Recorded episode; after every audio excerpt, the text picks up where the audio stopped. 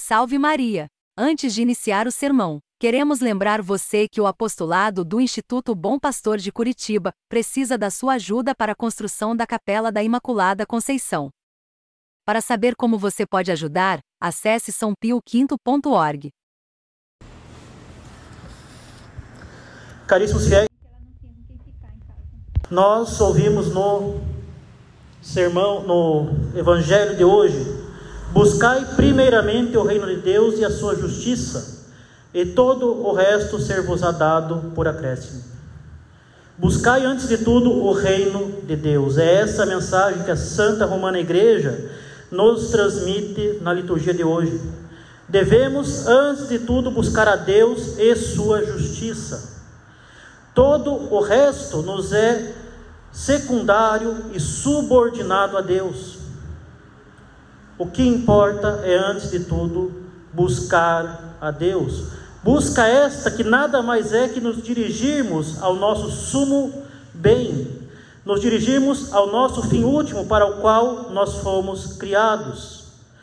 Afinal, como ensina o catecismo, o homem foi criado por Deus para retornar a Deus, para conhecê-lo, amá-lo e servi-lo nesta terra e com ele reinar no céu, onde nós gozaremos da bem-aventurança eterna. Nós fomos criados para o céu, a nossa cara pátria. Nós fomos criados para algo infinitamente melhor e mais perfeito do que esta vida, para algo que se encontra infinitamente além das nossas forças. E que Deus, em Sua infinita bondade, nos concede gratuitamente pela sua graça. Pátria essa que nós perdemos pelo pecado original e por nossos pecados pessoais, mas a qual somos novamente reintegrados pelo sangue de nosso Senhor Jesus Cristo derramado na cruz. E vejamos aqui a gravidade do pecado mortal. O pecado mortal nos faz perder um bem infinito. O pecado mortal, um só pecado mortal, pode significar para nós a condenação eterna. Por isso mesmo, não podemos nos dar ao luxo de esperar, de postergar a confissão. Nós devemos buscar primeiramente o reino de Deus. E essa busca não se faz sem dor. Essa busca não se faz sem luta.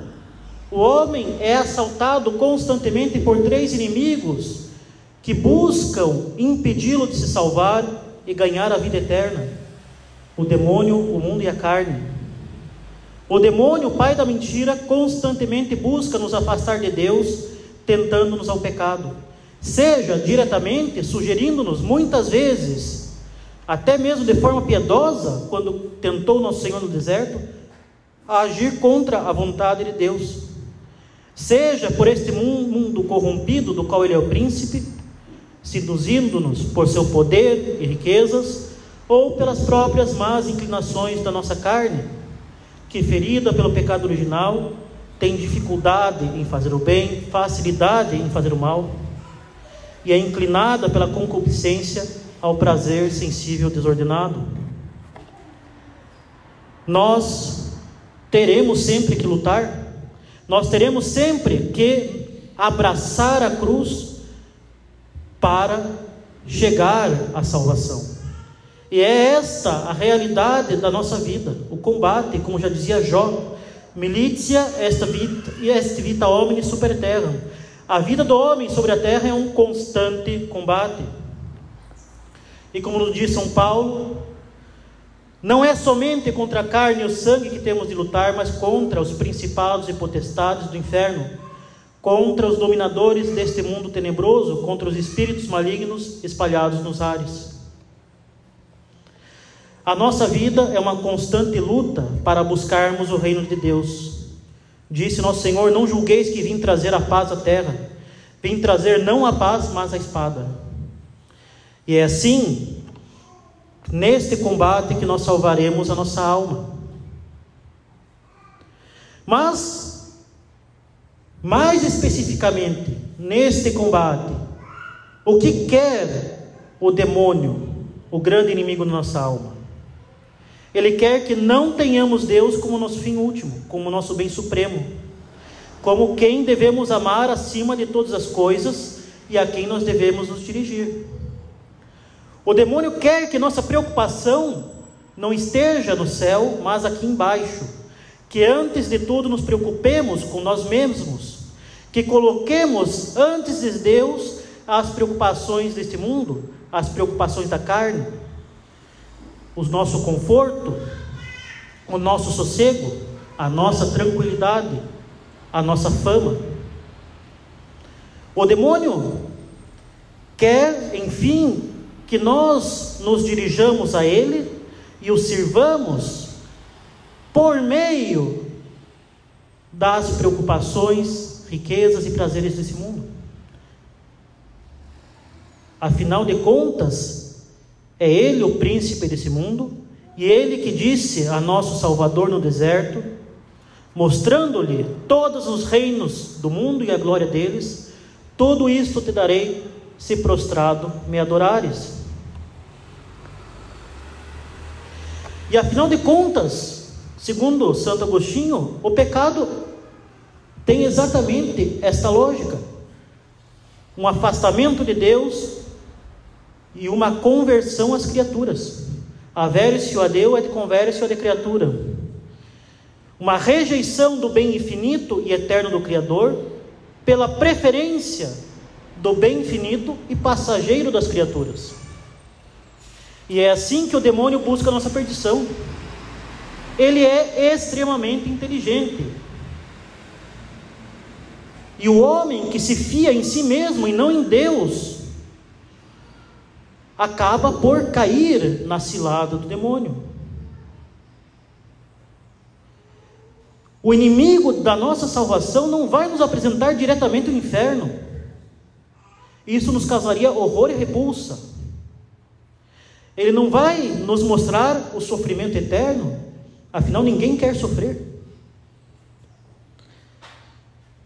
O que ele vai nos apresentar são as pompas e glórias efêmeras, os prazeres passageiros desse mundo, o nosso bem físico, carnal, imediato, ele vai nos apresentar a tranquilidade, a ausência de preocupação, ou até a estima dos demais. E, sobretudo, ele vai nos encorajar a postergar e, quem sabe, esquecer as preocupações com a morte e com o juízo divino. Ele vai buscar fazer com que nós não pensemos na eternidade. Ou então que nós achemos que há tempo ainda para deixar a eternidade para depois. Ou quem sabe até mesmo esquecer da existência dele e confiar nesta noção abominável e deturpada da misericórdia que é tão defendida nos tempos atuais.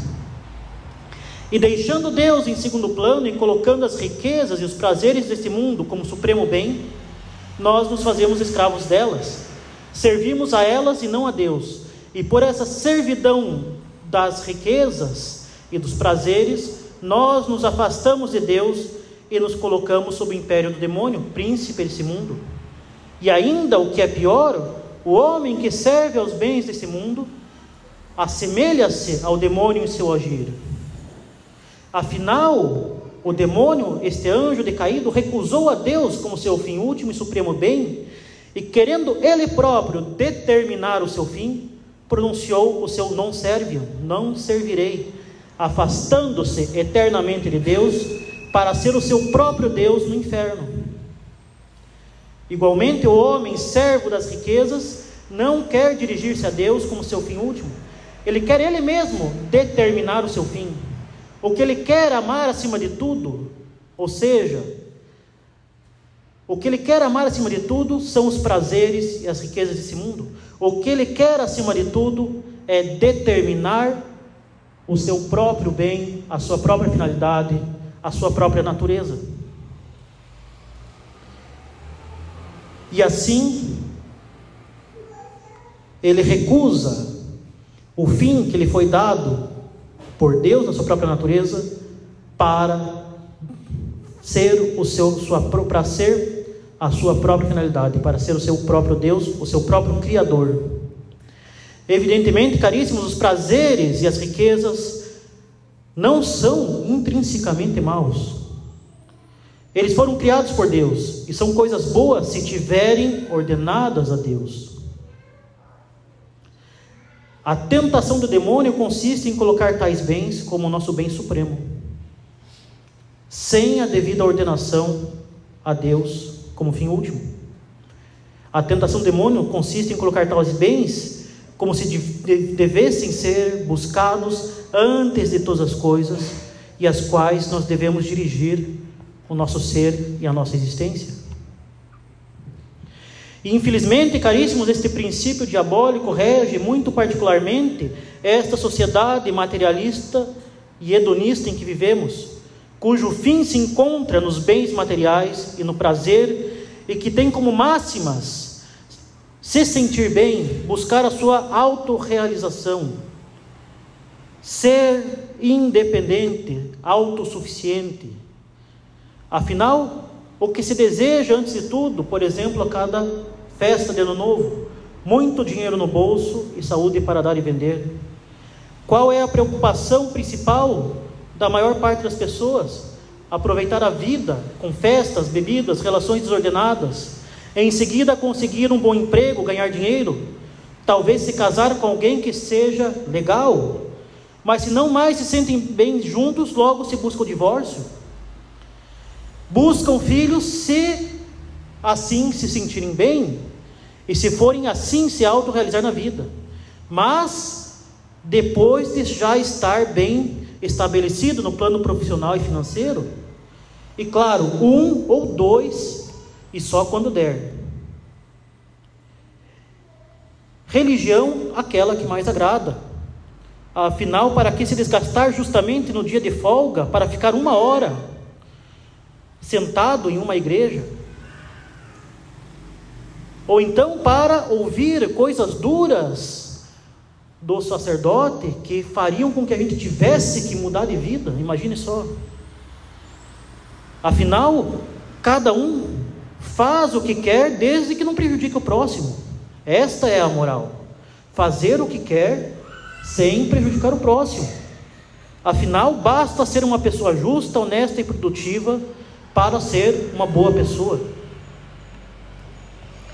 Ou seja, cada um é o seu próprio Deus, e sendo seu próprio Deus, serve o demônio. Tem-se justamente aí um resumo da loucura desta sociedade apóstata em que nós vivemos. Como se fosse possível haver justiça sem dar a Deus aquilo que lhe é devido. Assim, toda a falsa religião do homem moderno decorre daquilo que ele quer e daquilo que lhe traz prazer.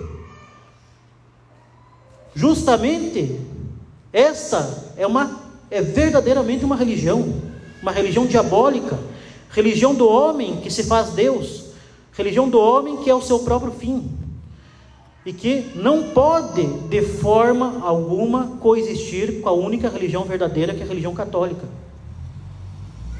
Justamente nós temos aí a substituição da religião revelada, da religião de Deus que se fez homem, e que é substituída pela religião do homem que se faz Deus e que toma o trono de Deus, cultuando a si mesmo, como bem diz o Papa São Pio X na sua primeira encíclica E Supreme Apostolatus. E aí está justamente a raiz do ensinamento de nosso Senhor no Evangelho de hoje. Não se pode servir a dois senhores. Não se pode servir a Deus e ao demônio. Não se pode servir a Deus e ao mesmo tempo ao homem. Não se pode servir a Deus ao mesmo tempo e as riquezas. Se nós temos a nossa própria vontade, o nosso próprio prazer, ou a riqueza como fim último, nós não temos como amar e nos dirigir a Deus. Mas ao contrário, nosso coração e nosso amor está nas criaturas, e assim nós nos afastamos de Deus e nos dirigimos ao mundo e ao seu príncipe, que é o demônio. No entanto, se amamos a Deus como nosso bem supremo e fim último, se nós colocamos Deus acima de todas as coisas, se nós buscamos antes de tudo o reino de Deus e a Ele nos dirigimos, todo o resto nos será dado em acréscimo. Todos os bens inferiores nos serão dados por Deus enquanto ordenados para a nossa salvação.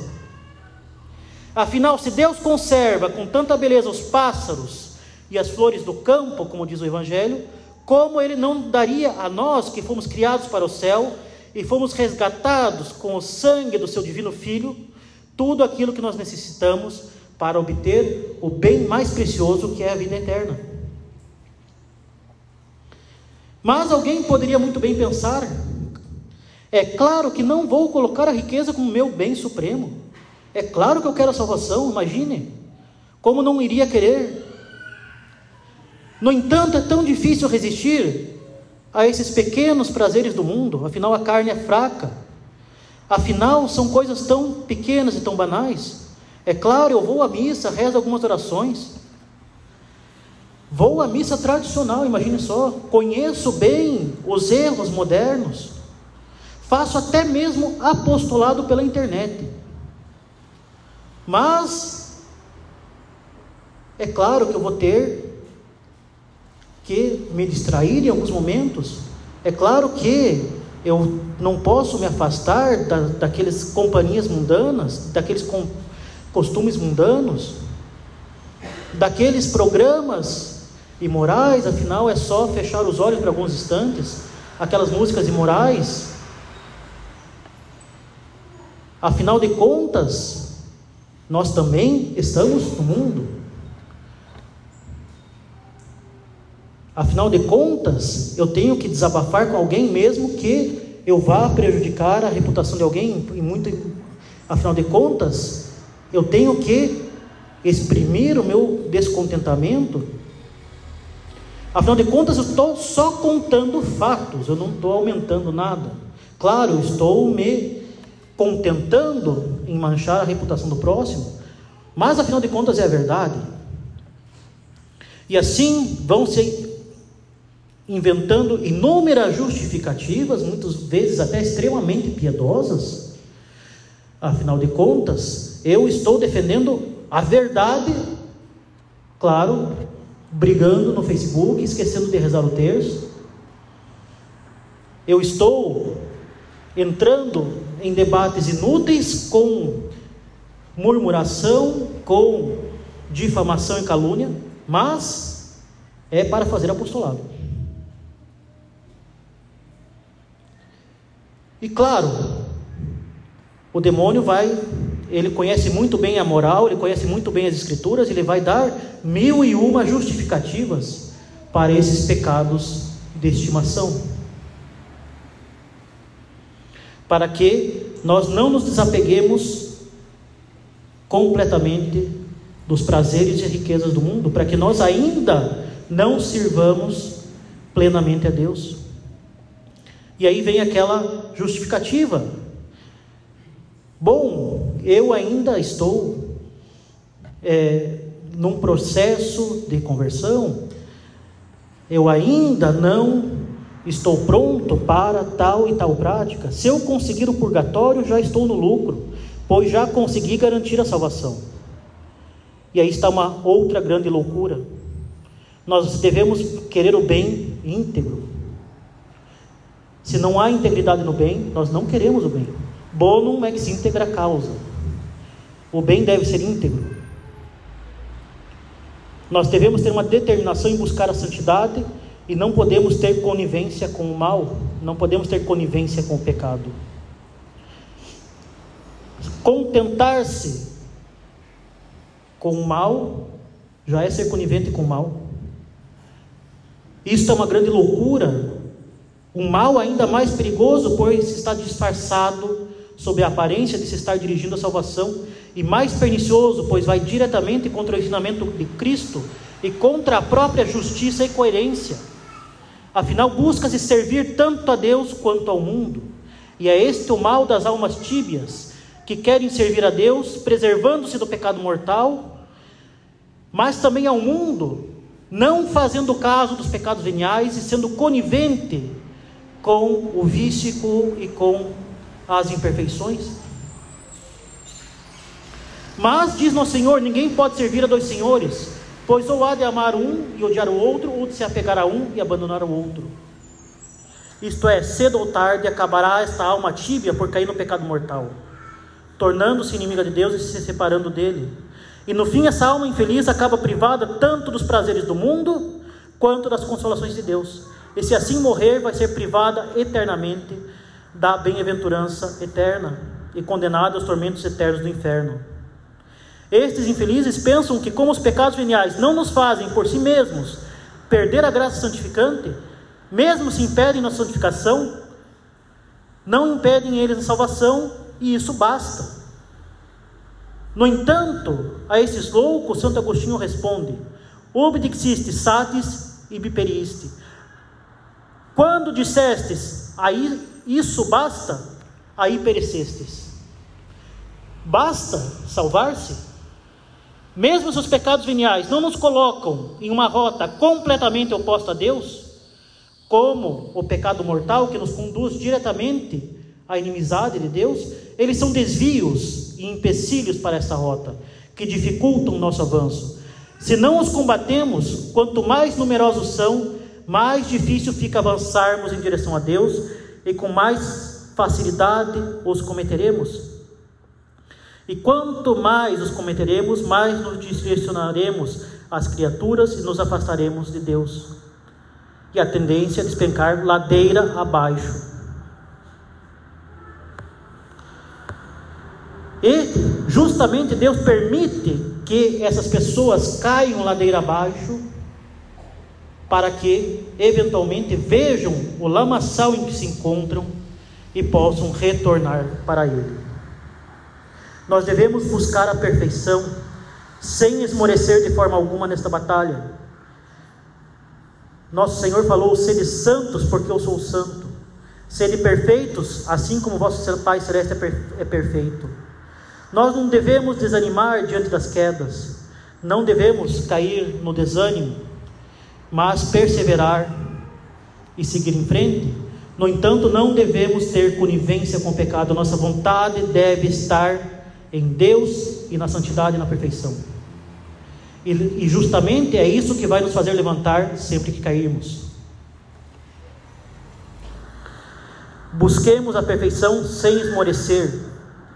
Como diz Santa Teresa, dizia Santa Teresa d'Ávila aos às suas irmãs, sejam homens, devemos ter virilidade, todos nós, homens e mulheres, na nossa vida espiritual.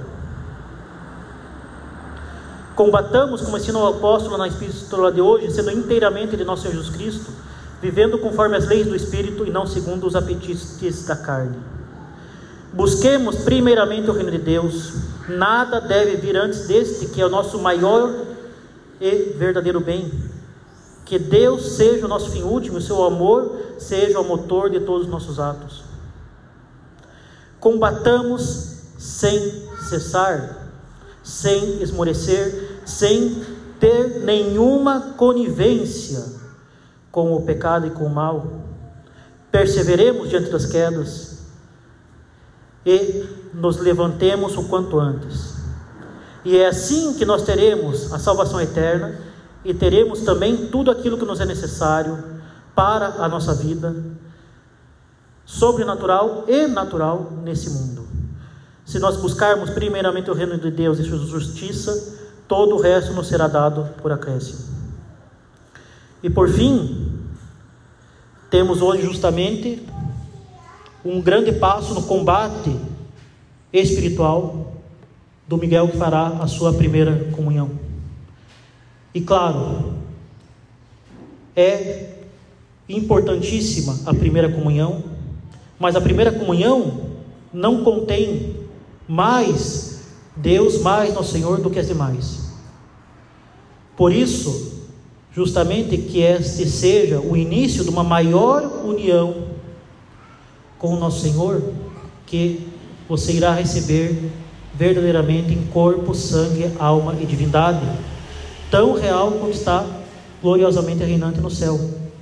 E que seja esta uma primeira comunhão bem preparada, mas que seja a primeira de muitas, que se deverão ter a mesma devoção e o mesmo fervor, pois se trata do mesmo Deus. Que seja então uma ocasião de crescimento na santidade, mas que não pare aqui, mas prossiga até a união definitiva com Ele no céu. Louvado seja nosso Senhor Jesus Cristo. Nome do Pai, do Filho e do Espírito Santo. Amém.